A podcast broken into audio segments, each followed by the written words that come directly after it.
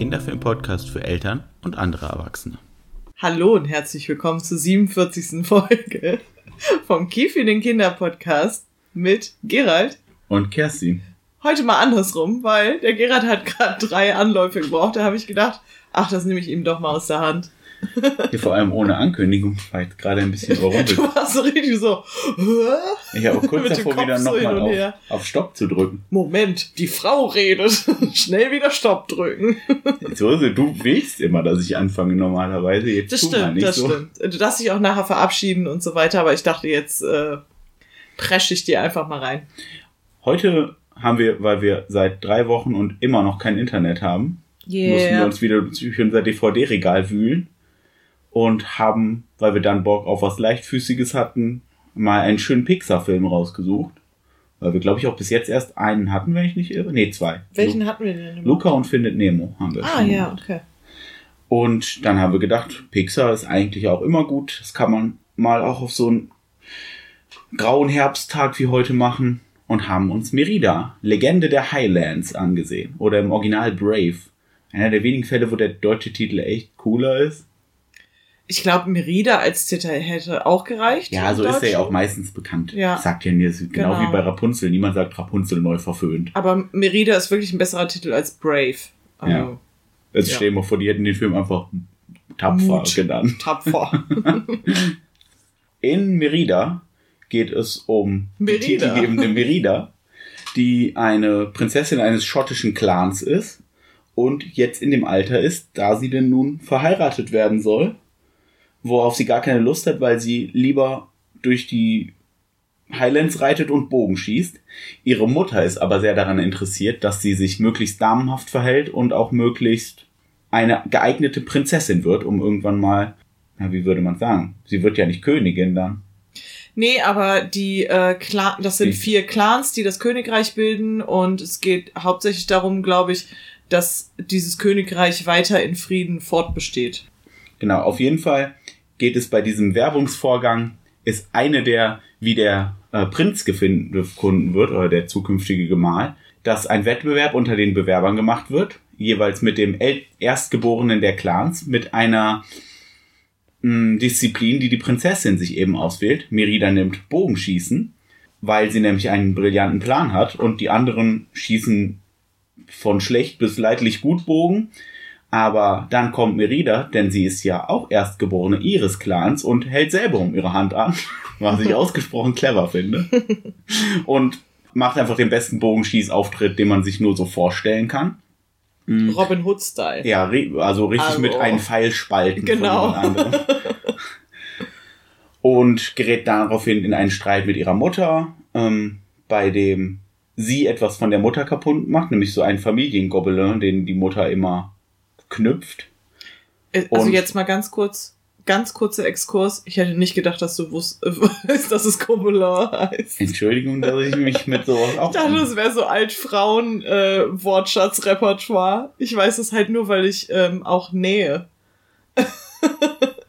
also, Okay, okay. Nee, aber mach ruhig weiter. Und die Mutter daraufhin, weil sie darüber sehr wütend ist, ähm, den Bogen von Merida ins Feuer schmeißt, was wiederum Merida, die ja eine Teenagerin ist und deswegen vielleicht verständlicher, dass sie sowas macht, so sauer macht, dass sie ausreißt, einfach mit dem Pferd in die Nacht reitet und ihr Licht dann zu einem Hexenhäuschen folgt, die ihr dann ganz typisch hexenmäßig etwas braut eigentlich. Es wird dann aber ein Kuchen, obwohl es in einem Kessel entsteht ähm, dass sie ihrer Mutter geben soll, damit ihre Mutter sich grundlegend verändert. Das tut sie dann auch wieder zu Hause angekommen und sagt, es wäre ein Friedensangebot, ein selbstgebackener Kuchen. Dieser Kuchen verändert die Mutter auch grundlegend. Sie verwandelt sich daraufhin nämlich in einen Bären. Und da aufgrund einer alten Familiengeschichte der Vater ein Bein an einen Dämonenbären verloren hat, wissen sie, die müssen diesen Bären hier also es ist schleunigst wirklich, ja, sie nennen ihn nur Dämon. Also es ist jetzt nicht so, als ob der Film sagt, dass das ein Dämon ist. aber sie sagen Dämonenbär. Genau. Ich will das nur kurz sagen. Und deswegen müssen, wissen sie, sie müssen die Mutter schleunigst aus dieser Burg rausschaffen, weil der Vater sie auf jeden Fall köpfen würde und versuchen zur Hexe zurückzukommen. Die ist aber nicht da. Sie sagt aber, sie müssen das Band neu knüpfen, sonst ist beim zweiten Sonnenaufgang dieser Zauber permanent. Ja, und sie müssen das Schicksal verändern. Genau. Und Genau. dass sie über ihren Stolz hinwegsehen sollen, quasi. Also Und- Stolz führt nur zu Kummer. Nach einiger, nach einem Tag, den sie in der Wildnis verbringen und dann auch zu der Ruine gelangen, in dem der Dämonenbär, der eben den Vater verstümmelt hat, ähm, haust, treffen, kehren sie zum Schloss zurück, weil sie denken, sie müssen nur den Teppich neu knüpfen und dann ist alles wieder gut. Und da angelangt sehen sie, dass auch die kleinen drei Brüder von Merida, äh, weil die den Rest von dem Kuchen gegessen haben, sich auch in drei kleine Bären verwandelt haben. Und die Clans alle wahnsinnig zerstritten sind, weil jetzt ja nicht klar ist, wer Merida heiraten soll. Dann erstmal klärt Merida das und auch mit dem Segen ihrer Mutter entscheiden Merida und die drei Söhne von den Clanhäuptlingen, dass sie ab jetzt selber entscheiden dürfen, wen sie heiraten. Merida hatte nämlich erst auch noch gesagt, dass sie dann jetzt jemanden heiraten würde und dann, also sie ist sozusagen über ihren eigenen Schatten gesprungen und hat das gesagt und dann springt aber die Mutter über ihren eigenen Schatten und sagt, nee, das ist dann vielleicht doch nicht die richtige Lösung. Sie, sagt, dass sie steht im Hintergrund und Ja. pantomimisiert ist, weil sie ist ja immer noch ein Bär. Genau. Äh, sie gelangen dann auf jeden Fall ins Turmzimmer, wollen den Teppich neu knüpfen, aber die Mutter hat immer mal wieder so Phasen, wo sie dann richtig bärig wird und nicht mehr ihren Kopf hat. Und das passiert dann. In dem Moment kommt auch der Vater rein und will den Bären erschlagen. Die Mutter flieht dann. Mm, Merida mit dem Teppich hinterher im Prinzip, knüpft den auf dem Pferd neu, was ich sehr beeindruckend fand. Äh, und trifft dann auf in so einem Runenkreis ihre Mutter, wie sie mit um die ganzen Männer von allen Clans rumsteht, die sie erschlagen wollen, rettet ihre Mutter, dann kommt der große fiese Dämonenbär. Die Mutter rettet quasi alle vor dem Bären. Und dadurch, dass sie sich dann im Morgengrauen vertragen, ist der Fluch gebrochen und die Mutter verwandelt sich zurück. Ende gut, alles gut. Und wenn Genau. sie nicht gestorben sind, dann leben sie noch heute. Der den Dämonenbär wird tatsächlich übrigens noch getötet und aus ihm raus, weil er im weitesten Sinne tatsächlich ein Dämonenbär war, ähm, kommt dann noch die Seele des ähm, Das ist ein alter so, Fluch, der auf einer, gesagt, ne? der auf einer, da, es gibt noch eine Nebengeschichte, die Genau. ich jetzt gar nicht angerissen Ja, habe. ja, gut. Aber ist ja auch nicht so wild. Ja, genau, das ist es. Wir hatten ja entschieden, einen Pixar-Film zu gucken und dann Mhm. hast du entweder den oder Monster AG vorgeschlagen und wir haben uns dann für Mon äh, Merida, wir haben uns natürlich nicht für Monster AG entschieden. Übrigens, Monster Jetzt los. Monster AG. Äh, wir haben uns dann für Merida entschieden. Warum hattest du den auch im Sinn? Also ich hatte die beiden im Sinn, weil ich finde, Monster AG, das werden wir bestimmt nochmal machen, ist nämlich wirklich einfach ein funny und herzerwärmender Film. Ist vielleicht einer, ist vielleicht sogar mein Lieblings-Pixar, ehrlicherweise. Du überlegst gerade schon, was dein Oh, Lieblings-Pixar ich ist? glaube, das ist so, wie wenn man einen nach dem Lieblings-Ghibli fragt. Ne? Das ist schwierig, ne? Also es ist auch immer so phasenweise. Manchmal Ja. findet man den besser, manchmal den. Und Aber der, der ist, der ist ein Klassiker und der ist fantastisch. Also wirklich. Brave oder Merida hatte ich schon lange nicht mehr geguckt, aber ich konnte mich erinnern, dass ich den damals wirklich gut fand und ich dachte, das ist doch jetzt ein gutes Format, um den nochmal zu, das nochmal zu eruieren, ob das jetzt wirklich auch stimmt. Der ist ja auch tatsächlich schon zehn Jahre alt. Das hat Ja. mich gerade ein bisschen überrascht, muss ich zugeben, ehrlich Ja. gesagt. Ja, aber das passt auch so, weil ich weiß noch, dass da waren wir äh, ja Mitte 20. Ich weiß, dass ich halt damals nicht ins Kino gegangen bin. Und dann habe ich den später halt irgendwann geguckt und dann fand ich es traurig, nicht ins Kino gegangen zu sein. Aber das war so, mit Mitte 20 ist man vielleicht nicht unbedingt noch in die Disney-Pixar-Filme gegangen zu dem Zeitpunkt. Danach bin ich übrigens wieder fleißig gegangen, weil ich gedacht habe, so, wie dumm war das denn, Merida nicht im Kino zu sehen? Ich habe den tatsächlich im Kino gesehen. Ich habe den als gut in Erinnerung gehabt, aber gar nicht als so gut, wie ich ihn jetzt fand. Der hat mir jetzt tatsächlich viel besser gefallen. Ich finde den richtig gut. Vielleicht ist das sogar mein Lieblings-Pixar-Film, unglaublicherweise. Weil eigentlich ist der, das ist ja wirklich fast mehr ein Disney-Prinzessinnen-Film ja. als ein Pixar-Film. Der ist gar nicht so Pixar-typisch, aber dann eben doch, weil der mit diesem Prinzessin-Ding viel schlauer umgeht, als Der- Disney also- das vielleicht jemals geschafft. Genau, Merida gilt auch als Disney-Prinzessin. Ich habe gerade noch mal nachgeguckt, ob man sie auf diesen typischen Compilation-Bildern findet. Ich kann sich nicht mehr an die ähm, Kontroverse erinnern. An welche Kontroverse? Ja, sie wurde dann doch offiziell die, oh, die 13. Disney-Prinzessin, weil die haben ja auch so Nummer. Das ist ja bei Und Disney immer wir ganz gesagt, oh, aber das ist Pixar. Nee, nee, nee, nee. Ach Und so. dann weil die ja dann immer auf diesen Merchandising-Designs vorkommen. Ja. Das ist ja die offizielle Princess-Line. Und da haben die der halt ein schulterfreies Kleid und so glattere. Nein, ja, haben doch, die doch, nicht doch. gemacht. Klar. Auf den Bildern, die ich gerade gesehen habe, war die als Merida drauf. Ich glaube, das haben die auch ein Uh. bisschen, also ein bisschen rückgängig gemacht. Ja. Aber die war dann halt so Prinzessin-mäßiger und alle waren so, ja, habt ihr den Film wirklich gar nicht verstanden? ja, wirklich. das ist so ein bisschen das ganze Ding, dass sie nicht so ist. Also jetzt habe ich den ja wieder geguckt und ich habe ihn auch wirklich, ich, ich habe aus guten Gründen, habe ich den damals in sehr guter Erinnerung erhalten und das ist wirklich ein super Film. Und du hast es gerade schon gesagt, es ist eine Disney-Prinzessin und ja, vor, vorher waren es nur welche von Disney und das war sozusagen die erste Ich glaube, Pixar-Disney-Prinzessin. bis jetzt auch die einzige.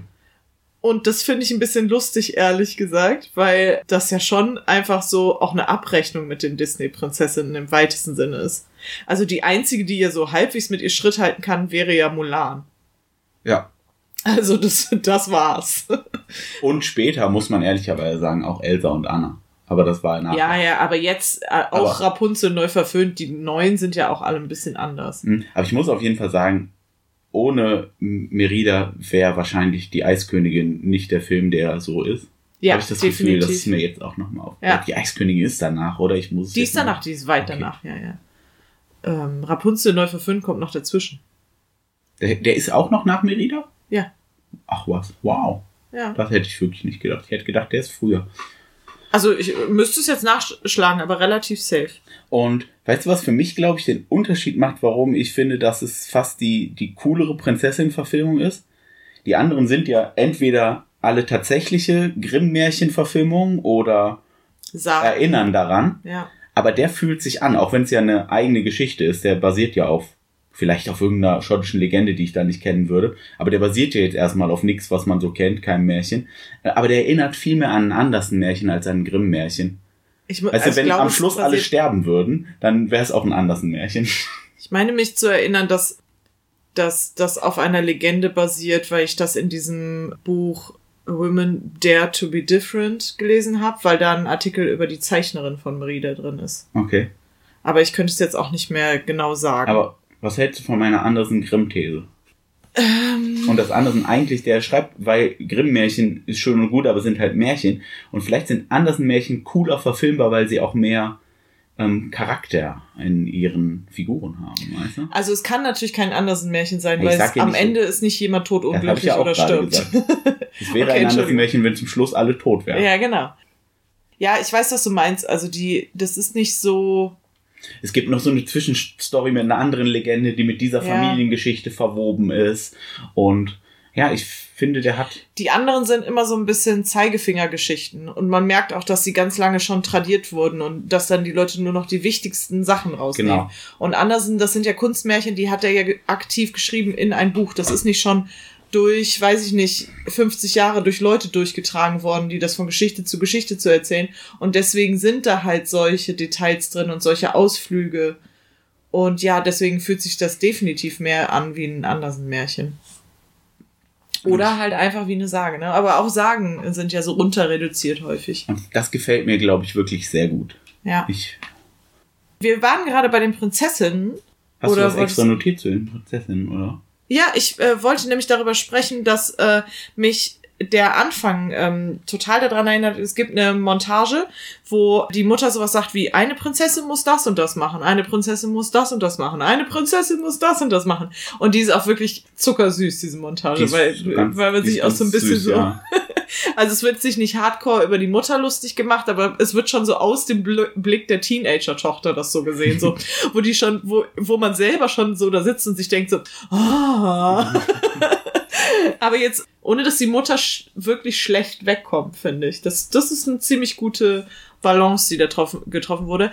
Aber was ich sagen wollte ist, mich hat dieses eine Prinzessin muss das und das machen, ähm, voll an dieses war, ähm, Video erinnert, was es vor ein paar Jahren gab und auch ein Meme draus geworden ist, wo ich glaube, das war so eine Art Poetry Slam oder ein Gedicht war das, glaube ich, mit eine Frau muss und dann zum Beispiel eine Frau muss lächeln, eine Frau muss das und das sein. Nein, Ähm, hast du vielleicht nicht mitbekommen, Wirklich gar nicht. Aber was ich damit sagen will, ist, dass Merida äh, seiner Zeit, glaube ich, manchmal einfach ein bisschen voraus war, was ich super schön finde. Weil das ist so, also in dem Video geht es darum, dass halt an Frauen immer gewisse Ansprüche gestellt werden, die sich teilweise aber auch komplett ausschließen untereinander. Also die einfach zu schwierig sind zu erfüllen für jemanden und vor allem, wenn man sie im Ganzen sieht, was man alles erfüllen soll. Ja. Und daran hat mich das total erinnert und ich ähm, glaube, dass Merida zu einem Zeitpunkt gab, äh, kam, wo halt noch nicht so der Social Media Feminismus unterwegs war, zum Beispiel, sondern dass, dass das durchaus so, solche Ideen vorweggegriffen hat. Ich finde, man merkt den Film, ich, ich weiß zwar, was du meinst, man merkt den Film auch an, dass er eben vor dieser ganzen Girlboss-Welle kam, die Genau, ja. schon aus heutiger Sicht ja unerträglich Ja. ist. Weil dann wäre es auch schlimmer gewesen, dann wäre Ja. das anders gemacht worden, dann wäre noch mehr darauf rumgeritten worden, wie geil sie auf dem Pferd reitet und zum Beispiel das näht oder so, keine Ahnung.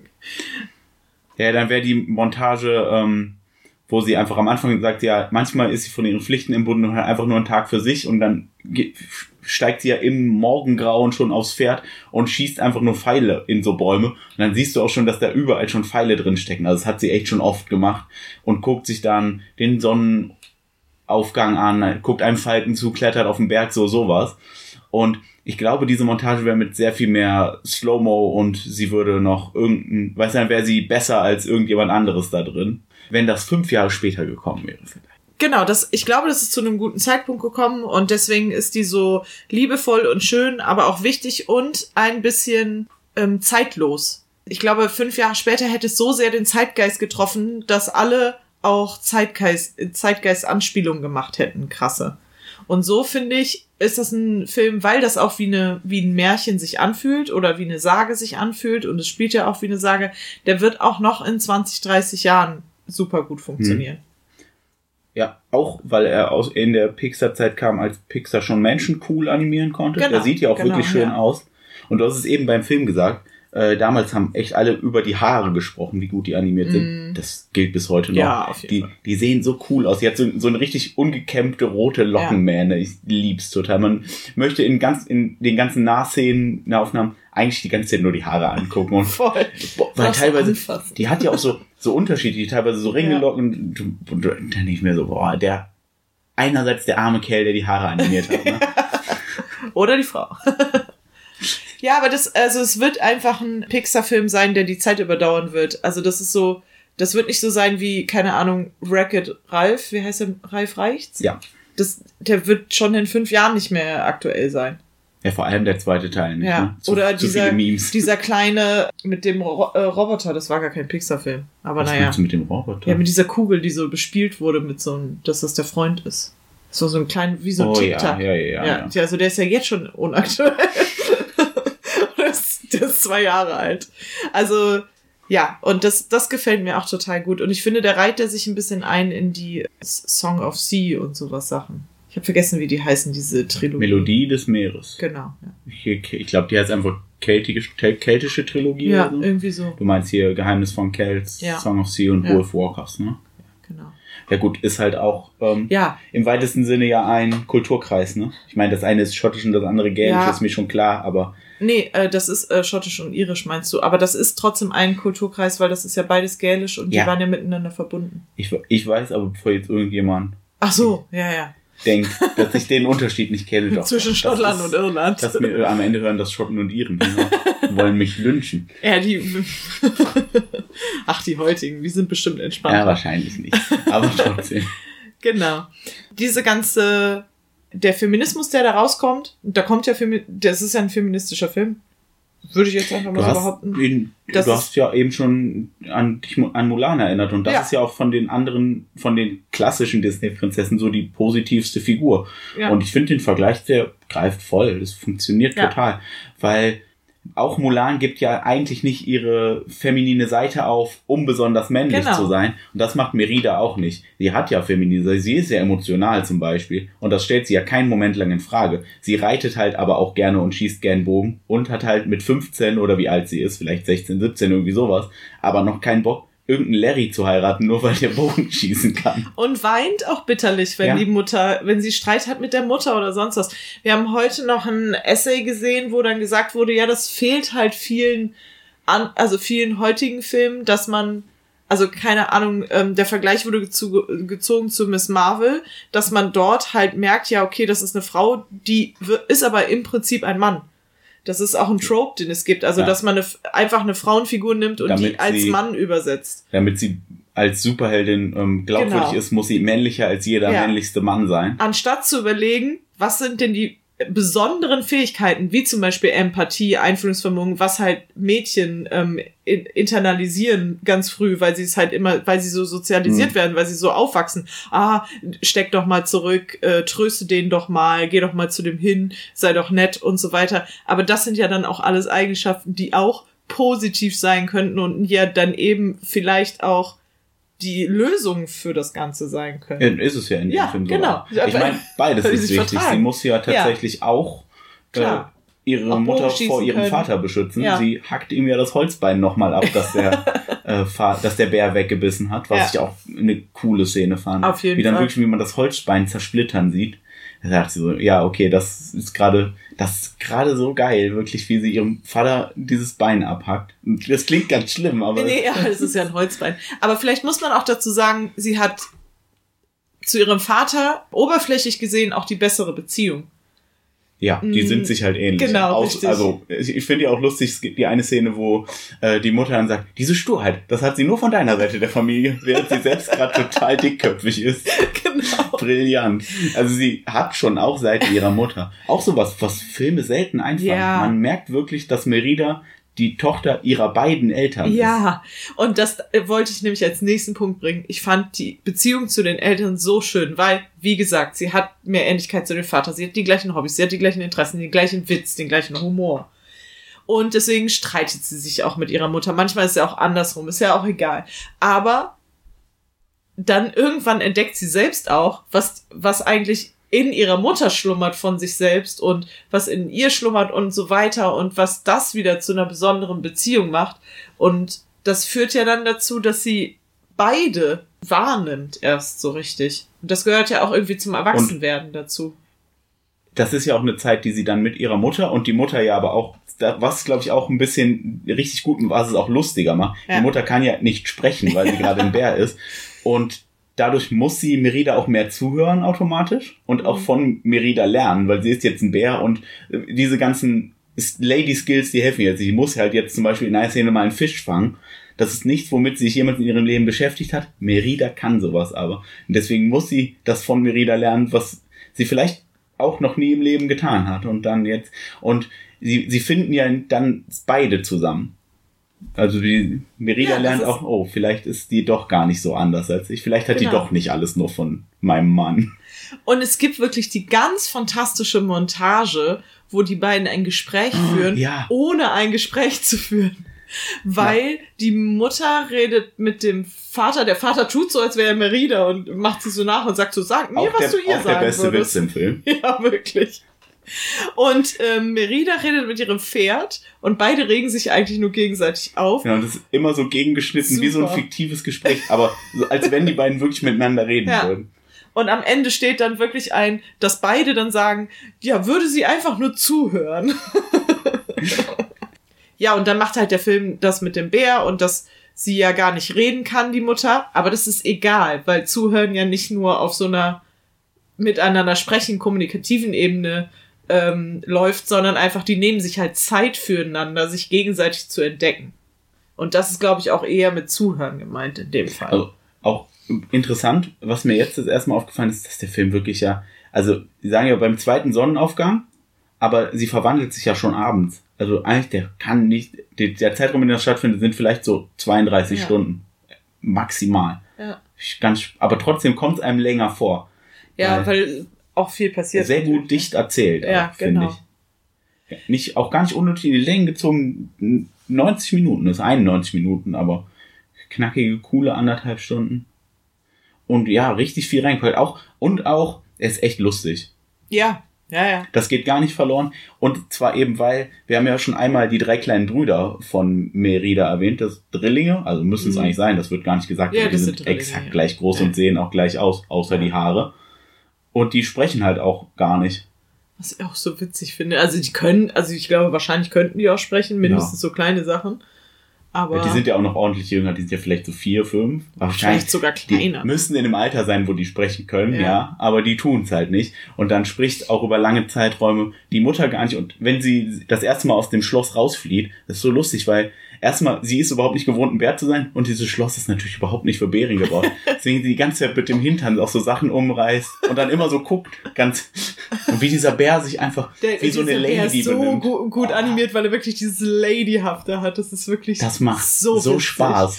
Der wirklich, dann sitzt sie irgendwann bereitet zu Frühstück im Wald vor mit so Beeren und hat sich so zwei Stöcker in die Hand genommen, wie so Messer und Gabel und schneidet so ganz piekfein ihre Sachen und dabei fliegt halt die Beere weg. Und ich liebe auch übrigens die Szene, wenn die drei kleinen Brüder die Mutter zum allerersten Mal sehen, was ja eigentlich, da steht ein über zwei Meter großer Grizzly oder Schwarzbär oder Braunbär oder sowas in in dem Raum und Merida steht daneben und die drei Brüder gucken und Merida sagt einfach nur, das ist Mama, erkläre ich euch später und die drei Brüder nur so, check. also das sagen die nicht, aber so Sekunde eins, natürlich, ja klar ist das Mama. Ja, natürlich. Ja, also, also ich habe die sofort erkannt.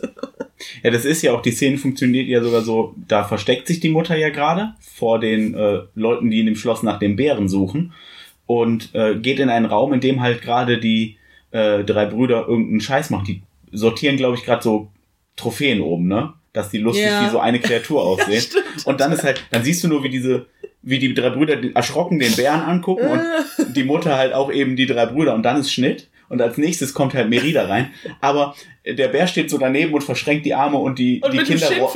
Genau, und die Kinder räumen auf.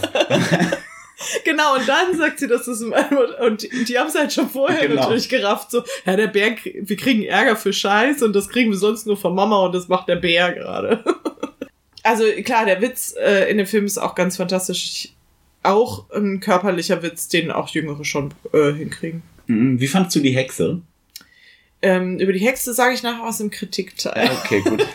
Das habe ich mir gedacht. Ich Äh, ich würde vorher noch was fragen. Und zwar, obwohl wir können es natürlich jetzt machen. Mir ist nur letztes aufgefallen, dass wir uns jetzt einfach nach so 47 Folgen haben wir so einen, so einen Ablauf.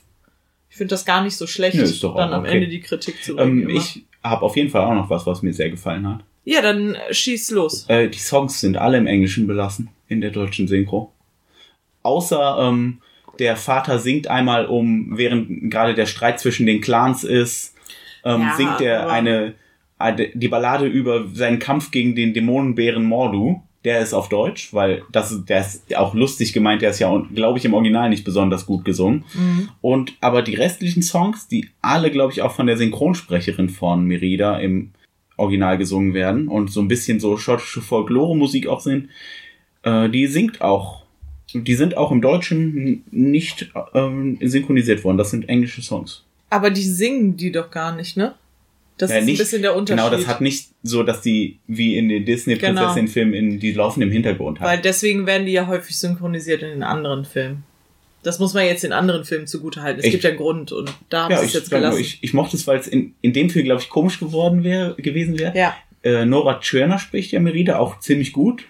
hätte ich gar Aber- nicht gehört, ja. Ja, hör, hört man nämlich wirklich nicht. ne, Aber weil die- Nora Tschirner kann auch ähm, gut synchron sprechen.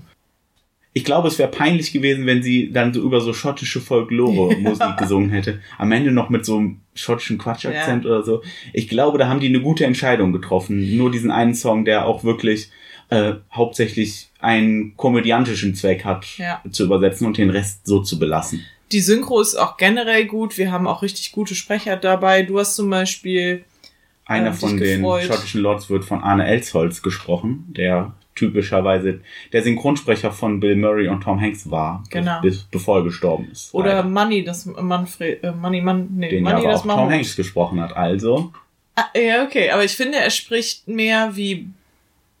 Na, wobei. Naja, ähm, er spricht halt, wie die beiden in den 80ern mehr gesprochen haben. Ja, Er genau. klingt sehr wie der Ghostbusters Bill Murray. ja, ja. Aber er klingt direkt lustig. Arne Elsholz klingt einfach, der hat so eine Art und Weise, lustig zu sprechen. Der könnte sagen, was er will. Das amüsiert einfach direkt. Der, der kann gut lustig sprechen. Und sie haben sich selber den Gefallen getan, ähm, weil ich habe gerade geguckt und im äh, Original wird da, glaube ich, auch mit einem mindestens mit einem leichten schottischen Akzent gesprochen, Nee, mit weil, einem ganz schönen. Weil das sind nämlich alles Schotten, also eine schottische Besetzung sozusagen für die Synchro. Aber Das ist doch auch die, ein, die äh, man kennt die Darstellerin, die Merida spricht, auch. Ja, Kelly MacDonald. Ich Ja. weiß nicht mehr woher, aber. Aber der sind alle, alle schottischen Schauspieler, die man so kennt, sehe ich hier oben in, in den Bildern. Also weiß ich nicht, der Typ, der, ähm, ist das nicht hier der Typ, der Hagrid spielt zum Beispiel? Ja. Äh, nee, Maddie McMoody Dingsbums. Ist auch egal, aber auf, all die Leute. Ist man auch David Tennant dabei? Äh, nein, aber, Verrückt. nee, tatsächlich. Das wäre jetzt so der erste Schotte, der mit, und Ewan McGregor? Nee, aber hier das, Was? hier das Double von äh, Do, äh, Dr. Dr. Gray, oder wie hieß das? Hier der hier. Kevin Mac äh, Kid. Natürlich was mit Mac. Naja, auf jeden Fall, was ich damit sagen will, ist, das haben sie natürlich nicht gemacht, aber sie haben, es gibt einen Charakter, der so ganz, der vermutlich im Original so Ja. schlimm Schottisch spricht, Das- dass das wirklich noch nicht mal mehr Schotten verstehen können. Und das haben sie zumindest ganz nett gelöst, weil der sp spricht dann irgend irgendwas.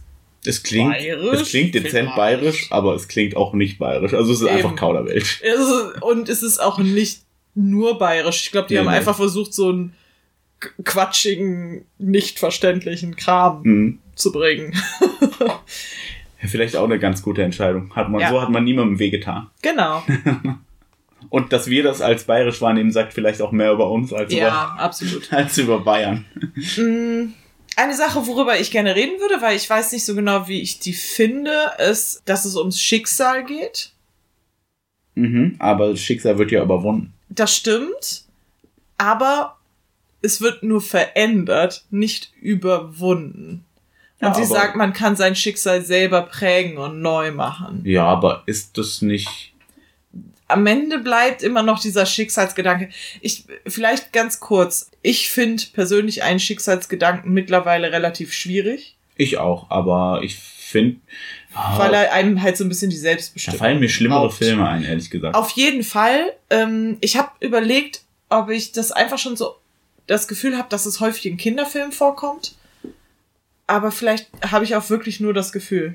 Hm. Also ist jetzt ja vielleicht in dem Film mehr als Tradition zu verstehen. Ja, glaube ich nämlich Die- auch. Auch mit diesen Bandknüpfen und Genau. alles geht so ineinander. Wir sehen ja auch diese Kelchen. Was sind das denn? Knoten? Ja, ich weiß aber nicht, ob die einen Namen haben.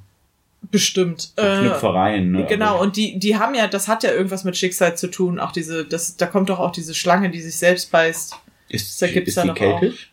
Gibt's Das- da auch. ach so, okay. Ich glaube, die gibt's in sehr, also die ist halt logisch, ne? Wenn du ein Land Ja, hast, wo du Schlangen hast und dann, also, ehrlicherweise, ist einfach, also, ne? Deutschland hat das vielleicht einfach nur nicht, weil es nicht so viele Schlangen hier gibt.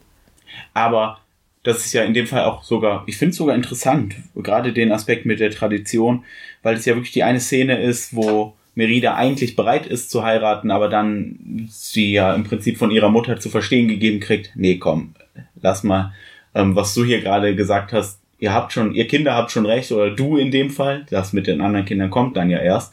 Und sie sagt das dann, so den Lords quasi, und die sind auch erst ganz empört.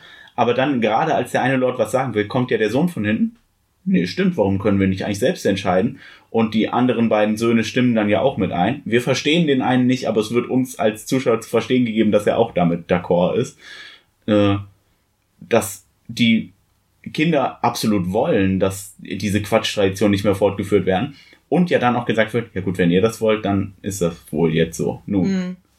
machen, machen wir. Ja, ja. Und Also, das finde ich total cool, weil das so, die müssen gar nicht so sehr dafür kämpfen, weißt du? Die sagen das einmal vor versammelter Mannschaft, die belegen das gut dar und dann ist das Thema gegessen. Das ist Mhm. gar nicht so der Hauptkonfliktpunkt. Und Ja, das das mag stimmt. ich total gerne. Und ich mag auch noch, bevor wir jetzt zum Kritikteil kommen, nee, ich, äh, würde, ich würde noch was, eine Anschlussfrage daran stellen. Da bitte. Und zwar hast du ja gerade davon gesprochen, dass es ja um Traditionen geht und wir, wir sind uns jetzt nicht hundertprozentig sicher, ob das tatsächlich auch von der Sage ausgeht oder nicht, aber was ja mindestens passiert ist, ist, dass man die schottische oder gälische Kultur hier aufgegriffen hat. Und da habe ich mich noch gefragt, also wenn das Filme machen und vor allem Kinderfilme, ob ich das als eine Bereicherung empfinde oder ob das nicht einfach ein krasses Minenfeld ist, ehrlicherweise. Weil wir haben ja schon ganz schlimme Versionen davon gesehen. Pocahontas und so. Ich weiß, was du meinst, ja. Und ich finde es aber auch auf der anderen Seite, ja, nee, ich stelle mal die Frage an dich. Also. Wie ich das finde, dass Ja, das genau. bei Cajun Clans spielt. Ja, oder generell das Aufgreifen von kulturellen Stoffen für so Kinderfilme, die vielleicht auch ein bisschen Fantasy sind in dem Moment. Das hätte ja jetzt genauso gut irgendwie in Indien spielen können oder sonst was, sondern hätte man da die Stoffe aufgreifen Ja, können. stört mich nicht. Weil, keine Ahnung, klar, das kommt dann auch immer drauf an, wer schreibt sowas mit, beschäftigen sich die Leute mit den Quellen. Auch wenn das jetzt keine richtige Sage ist, ist sie zumindest so geschrieben, dass die so hätte sein können Mhm. oder ist das kompletter Quatsch? Weißt du, macht das jemand, der sich wirklich damit beschäftigt hat oder ist das ein Karl May, der irgendwie quasi kulturelle Genau, ja. Dings aufgreift, die er witzig findet? Da sind wir nämlich Und ein bisschen auch in der jetzt, Debatte- ich bin kein Debatte. Kulturforscher, ich kann es nicht beurteilen, aber ich glaube, der Film ist erst zehn Jahre alt. Ich glaube, wir hätten es mitbekommen, wenn der krass inakkurat wäre.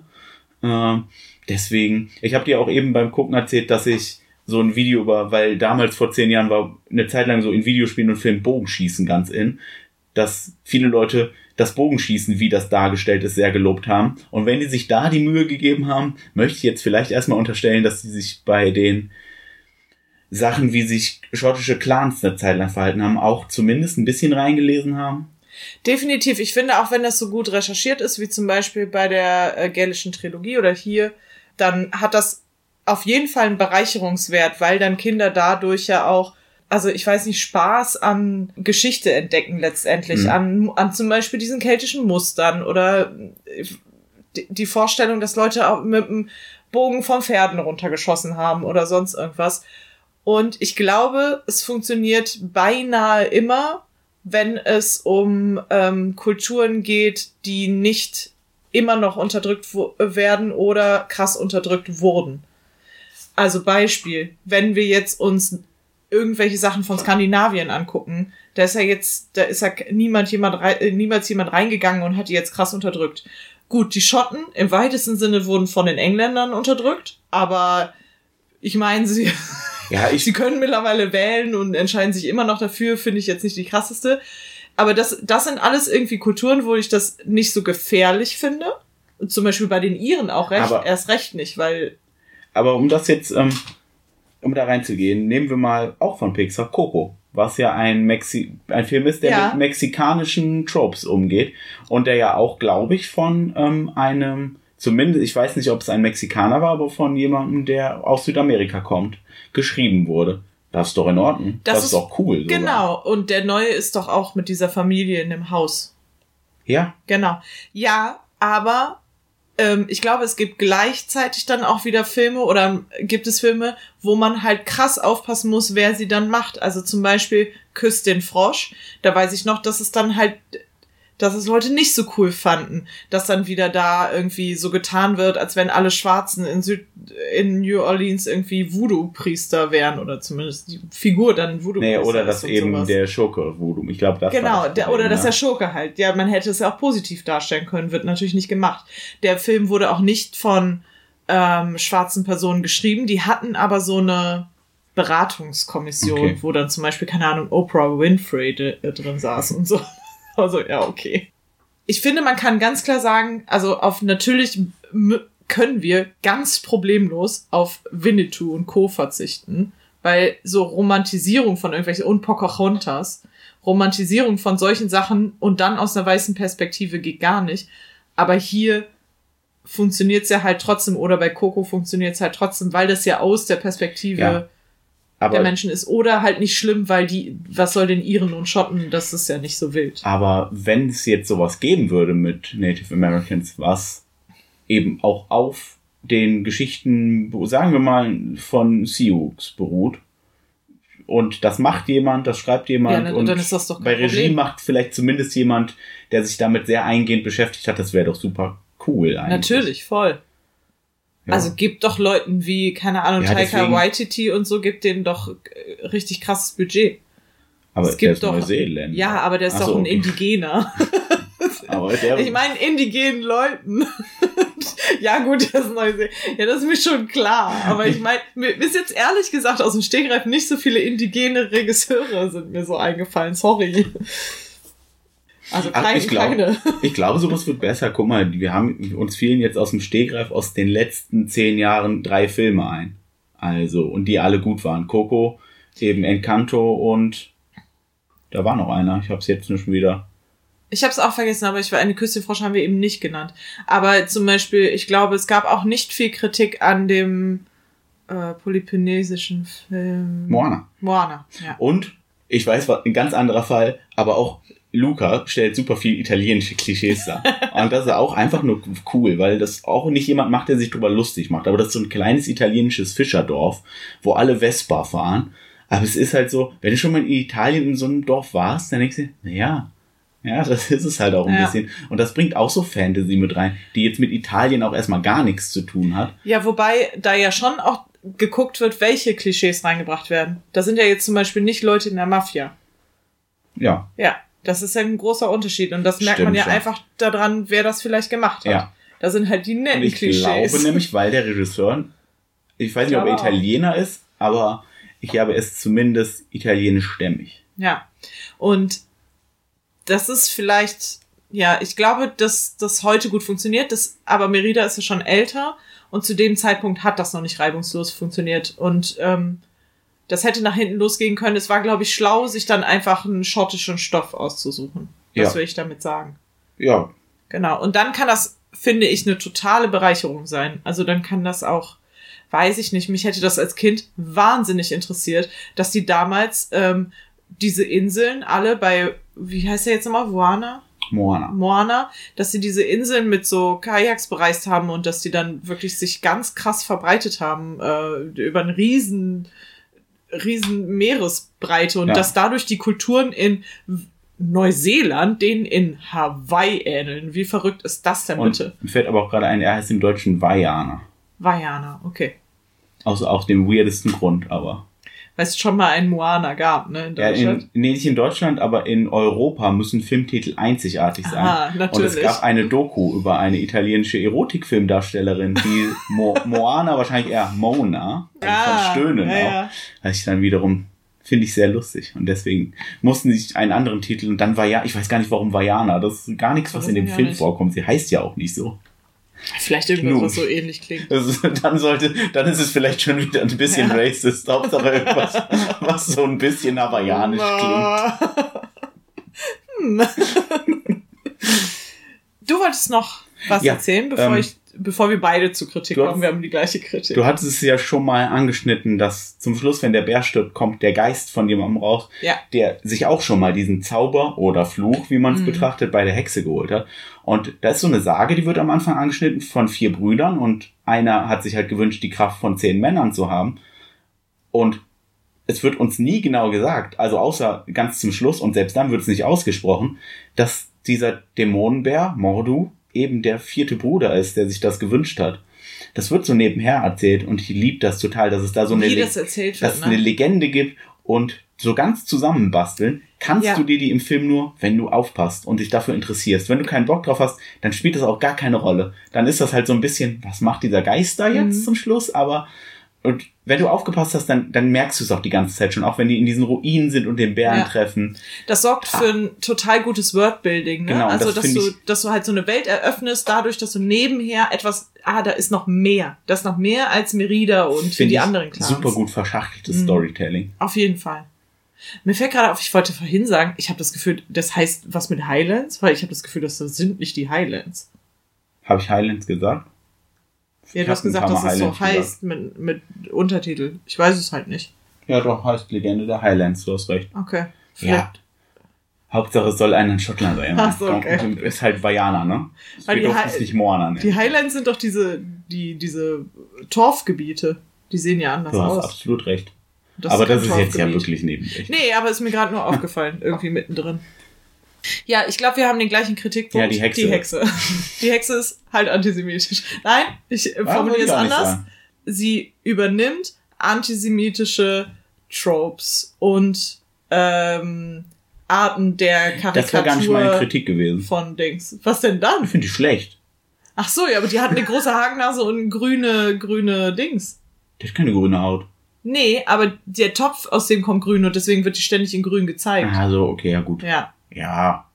Also immer Ja, die Achtung, sieht halt Achtung. klassisch aus wie eine Hexe, ja. Ja, ja, ähm, ja. Und das kommt, natürlich erzählt die wahrscheinlich eher in der Erzähllegende eine von, vom Aussehen her eine Hexe, aber die, da kommt ja das Aussehen von Karikaturen, Mhm. die antisemitisch sind. So. Genau. Aber außer der Hakennase und dem grünen Licht äh, ist da jetzt nicht besonders viel antisemitische Ja, aber wie viel Stereotype mehr brauchst drin. du denn noch? Naja, gut, sie könnte jetzt zum Beispiel Noch Kinder. geldgierig sein. Ja, oder Kinder. Da Kinder fällt mir auch ein bisschen, obwohl, nee, sie will eigentlich hauptsächlich ihr Holz verkaufen, sie braucht halt auch was, um was zu essen. Ne? Sie ist jetzt ja nicht besonders. Nee, sie hat ja auch gesagt, ach, davon So kommen wir ganz lange ja, genau. äh, durch. Und dann geht sie ja in Urlaub. Also ist Ich- jetzt nicht so. Find für einen Film, der sich so viel Mühe mit seinen Figuren gibt, ist die Hexe einfach langweilig. Und die hat ja auch wieder zwei Sidekicks.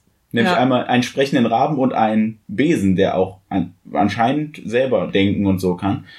Und die sind hundertmal interessanter als die Hexe. Die Hexe ist Mhm. einfach nur, "Ja, ich bin keine Hexe, ich bin eine Holzschnitzerin. Ich so, Was ja. aber trotzdem ein lustiger Gag ist. Lustiger Gag, aber irgendwie, die, ich finde diese Hexenfigur einfach langweilig und blöd. Ich glaube, die Das- haben gedacht, dass es besser funktioniert, dass es eine alte Frau ist und da stehen halt überall Bärenfiguren und die verwan- also die Zauber verwandeln ja auch immer so äh, ihr sollt eine Lektion lernen und dann sind das auch immer Bären und ich glaube, die haben gedacht, das wäre an sich schon ein wahnsinnig guter Gag.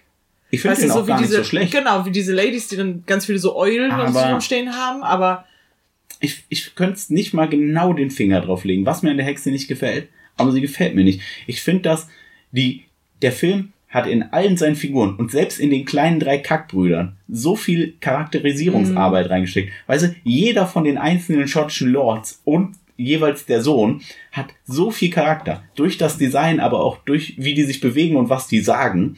Und diese Hexe ist halt eine Hexe. Ich glaube, das Hauptproblem an der Hexe ist, dass die versucht haben, zwei Wege gleichzeitig zu gehen und dass die dadurch so ein bisschen, ja, die hat jetzt kein, keine Richtung so richtig. Ich glaube, die haben nämlich versucht, auf der einen Seite ähm, die gruselig darzustellen und ein Hm. bisschen so gefährlich und auf der anderen Seite, eine hilfreiche Hexe. Genau. Ja, das stimmt vielleicht. und da sind die irgendwo in der Mitte und das hat nicht funktioniert. Ja, nicht Fisch, Vielleicht nicht ist das mit der englischen Synchro besser, weiß man Nee, nicht. glaube ich nicht. Ich glaube, die haben mir auch schon, als ich den auf Englisch gesehen Ah. habe, nicht gut gefallen. Ja, und dann ist natürlich doppelt schade, dass dieser kleine Kurzfilm, den muss man sich nicht unbedingt angucken übrigens. Auf der DVD ist ein Ja. Kurzfilm, der auch. Der wird dann wo, erzählt von der genau, Hexe auch. Wo dann auch so ein bisschen aber ähm, eben diese Legende von den vier Genau. Brüdern, wo ich mir auch dachte so, aha, aber ihr habt eigentlich so gut gemacht, die nicht zu erzählen. Und ich dachte auch so, ich habe keine neuen Informationen bekommen, außer diese Das Sache mit mir- dem Krieg. das genau, das habe okay, ich mir alles selber zusammengebastelt. Ja, genau. Und da dachte ich, das ist ein unnötiges Detail und es ist auch nicht wahnsinnig gut animiert, also lass das genau, einfach. aber es ist noch ein anderer Kurzfilm auf der DVD, den ich, Ja, der den ich sehr empfehlen möchte. La Luna oder Mondlicht. Den bitte auf jeden Fall gucken. Der ist auch nur ein paar Minuten lang, hat einen Oscar Der gewonnen. ist sweet. Muss ich gar nicht erzählen, der ist aber sehr, sehr gut. Top notch. Glaube ich sogar vom Regisseur von Luca. Bin ich aber nicht sicher. Diese Angabe ist ohne Gewähr. Sind die denn. Achso, der Film ist ab 6 und finde ich absolut okay. Ja, kann man machen. Vielleicht eher sieben, ähm, einfach so vom Gefühl, dass manche Szenen vielleicht ein bisschen gruselig sind. Nur so ganz klein bisschen. Ja, ich finde aber selbst der gruselige Dämonenbär hält sich echt in Grenzen. Das stimmt, aber auch so ein paar so, dass da so Schattenwürfe sind und so schreckhafte Sechsjährige vielleicht erst mit sieben. Mhm. Ja, aber ansonsten, der ist lustig, der hat auch für Sechsjährige schon genug Dinge, die ähm, Spaß machen und unterhaltsam sind. Geht voll klar. Also da, ich glaube, da muss man nicht mehr zu sagen. Das ist ein schöner Film auch für, für die Kleineren. Äh, sind dir Filme eingefallen, die du sonst noch empfehlen würdest? Ja, Lass mich klar. raten. Mulan. Mulan. Wir haben beide an Mulan gedacht. Ja, natürlich. Klar, ganz klar. Äh, ich habe auch kurz an Robin Hood gedacht, weil das Bogenschießen ähm, so Mhm. Ich im habe Vordergrund nicht dran stand. gedacht, witzigerweise, aber du hast ein bisschen recht. Und ich habe an einen Film gedacht, den ich lustigerweise sehr ähnlich finde. Freaky Friday. Oh ja. Weil- oh ja, ja, ja. Die beiden lernen sich, also die verwandeln sich und dadurch lernen sich Mutter und Tochter nochmal ganz neu kennen und lernen auch, dass sie viel von, voneinander haben, das- miteinander haben und ganz am Ende versöhnen die sich wieder und das bringt es dann, dass es wieder entzaubert ist. Ja, das ich finde ist sogar, gut. dass sie krass ähnlich Ja, ja, sind. auf jeden Fall. Von der Story du hast her. auf jeden Fall total recht. Also gar nicht vom Feeling oder sonst was, aber von der Story her sehr ähnlich. Hm? Ja, und dann habe ich noch eine Empfehlung für, für die Erwachsenen, hätte ich noch äh, The Princess. Das ist ein, das ist ein bisschen, ein bisschen quatschiger Trash-Film, aber ist auch okay. Princess. Das ist, wo die ähm, Prinzessin in den Turm gesperrt wird und sich dann, Und einmal selber durchs ganze der- Königreich genau, der- prügeln Der muss. Prinzessin John Wick. genau. Ja, den, ich finde, den kann man gucken, wenn man John Wick und alle John Wick-artigen Ja. Filme schon gesehen hat. Wenn man vielleicht ein bisschen verkartet. Der macht ist ein schon dummer Spaß. Film, aber er macht Spaß. Aber der ist schon, finde ich, äh, es könnte auch auch- Merida Ich fand den sein. auch nett. Ähm, mir ist sonst, also ich hätte auf jeden Fall auch äh, Mulan genannt, weil ich finde, die sind fast schon two peas in a pod, so, ne? Ja, Das- voll. Keine Ahnung. Ich glaube, es gibt bestimmte Mädels, die kannst du nur auf einer Diät aus diesen beiden Filmen aufwachsen lassen. Wenn ähm, Merida früher gekommen wäre, hätte ich den auch wesentlich häufiger geguckt. Aber mir ist auf jeden Fall auch noch in den Kopf gekommen, nämlich ähm, How to Train Your Dragon. Drachenzähmen leicht gemacht. Ja, finde ich auch vom Stil her sehr Ja. ähnlich. Und die Landschaft und. Und auch, ja, die gar nicht, eigentlich sind sich ähm, Hicks und Merida gar nicht ähnlich, Ja. aber dann wiederum doch. Die müssen beide ähm, Mit mit, so einem einem. Elternteil umgehen. und mit dem Genau. Elternteil.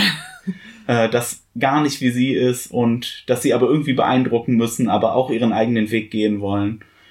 Ja, ich finde, der ist auch sehr ähnlich. Und Und endet auch in der Versöhnung. genau, und wir haben auch nicht ohne Grund schon eine Folge über den gemacht. Sonst ist mir gar nicht so viel aufgefallen. Traurigerweise gibt's Naja, nicht Filme. Ronja Filme Räubertochter funktioniert auch, ne? Ja. Also, Ja, schon, aber auch anders. nicht, genau, nicht so gut wie Mulan zum Beispiel. Ronja muss nicht so kämpfen für das, was sie. Ne? Ja, weil sie von vornherein eigentlich relativ viele Freiheiten hat. Eigentlich Ja. quasi alle, ehrlich gesagt. Also Mulan ist schon wahnsinnig ähnlich. Also ich glaube, das wäre auf jeden Fall der nächste Film, den man da gucken würde. Und hat für mich auch den besten Disney-Song. Mhm. Sei, wie heißt er auf Deutsch? Sein Mann. Fantastischer Disney-Song. Auch sehr gut in der ähm, kantonesischen Version gesungen von Jackie Chan. Kann man sich auf YouTube gerne mal angucken. Auch auf der DVD ist ja auch drauf. Ja. Sehr, sehr gut. Ja, Jackie Chan kann okay singen. Aber er macht coole Moves dazu, also alles gut. Auch mit so einem Stock, ne? Ja. Ah, ja. Ja, das gefällt mir gut. Ich glaube, viel zu empfehlen habe ich diesmal nicht. Ich möchte sagen, macht bitte mehr Filme wie Merida. Der, ich habe den beim ersten Mal sehr unterschätzt und vielleicht geht das vielen so. Dass der vor Ja, zehn Jahren war der, glaube ich, gar nicht so was Besonderes, wie Ja. er sich jetzt anfühlt. Jetzt finde ich Und den eigentlich wirklich Quatsch. top also, notch. Ja. richtig. Der Look, die Geschichte. Die Geschichte wirkt so unscheinbar, aber im Detail steckt da so wahnsinnig viel Ich sag Schönes dir drin. was. Das war seiner Zeit voraus und jetzt haben Ja, wir erst ich den auch. Zeitgeist, der Merida ich äh, hat. Und jetzt müssen wir alle nochmal Merida gucken. So, Ja. Hausaufgabe. Alle nochmal Merida gucken. Wirklich. Ja. Also ich weiß, ihr wollt lieber ähm, hier Monster AG gucken, weil es witzig, aber guckt stattdessen Merida. Äh, man kann Merida zum Glück auf Disney Plus sehr einfach Na, gucken, falls ihr das Dank. habt. Aber die DVD ist auch mega günstig. Man kriegt sogar die Blu-ray gebraucht für so 5 Euro, die DVD für dreieinhalb so in etwa, 3, 4 Euro. Äh, und da ist Merida drauf und da ist La Luna Mondlicht drauf. Auch vielleicht der beste Pixar-Kurzfilm. Ich lehne mich mal aus dem Fenster. Nee, es gab diesen einen, der in Schwarz-Weiß war mit dem Brief, der so wegfliegt. Am, am Der ist zwar nicht von Pixar, der ist von Disney. ah, okay. Ja. Glaube ich. Entschuldigung. Der ist aber auch sehr gut, ich weiß welchen du meinst. Und äh, ich weiß auch nicht warum, aber das Nicht die, sag nicht die Vulkane, ich hasse die Vulkane. Nein, nein, nein. Das mit dem Dumpling. Das, das hat mir Oh schon ja, gut gefallen. Der, der hat mich schon gekriegt. Da habe ich vielleicht von vorne bis hinten Ja, durchgeheult. aber La Luna ist trotzdem besser als das mit den Ja. Dumplings. Ja, ja, das La weiß Luna. ich nicht. Ja, vielleicht. Auch La Luna ist cool. Ja. Vielleicht nichts drauf. Naja, Merida ist auf jeden Fall cool. Da darauf können wir uns sehr Merida einigen. ist toll. Dann bleibt uns nur noch zu sagen, falls ihr uns im Internet finden wollt, findet ihr unser uns unter Kifi Podcast, sowohl bei Twitter als auch bei Instagram. Oder ihr könnt uns gerne eine Mail schreiben unter kifipodcast.gmx.de. Fällt mir ein, ich muss die mal wieder checken, habe ich lange nicht mehr gemacht. Aber wir hatten, Und ich Oh, wollte gerade sagen, macht seit- es lieber auf. Ach ja, wir haben kein seit Internet. drei Wochen kein stabiles WLAN zu Hause. Also keins selber. Ja. Wir leben gerade auf gebrauchtem WLAN. Und wir sagen, also jetzt schon mal Ankündigung, weil ähm, geborgtes WLAN und Stadtbibliothek. Ja. Hallo, hallo. Nächste Woche machen wir was aus der, oder übernächste Woche aus der Stadtbibliotheks, ähm, Genau. wie heißt das? Plattform? Ja, die Bibli es gibt so ein Portal, da nehmen viele Stadtbibliotheken dran teil. Filmfriend heißt das, wenn ich mich jetzt nicht Ja. ganz falsch erinnere. Weil guckt Und euch mal an, ob die eure da mitmacht.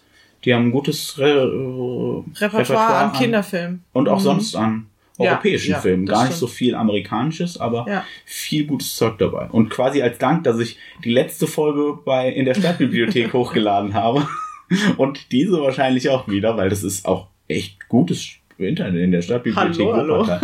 Äh, mal ein kleines Filmfriend-Spotlight, auch mit einem Film, den es da gibt dann. Und schaut mal nach, also das ist halt immer kostenlos mit drin.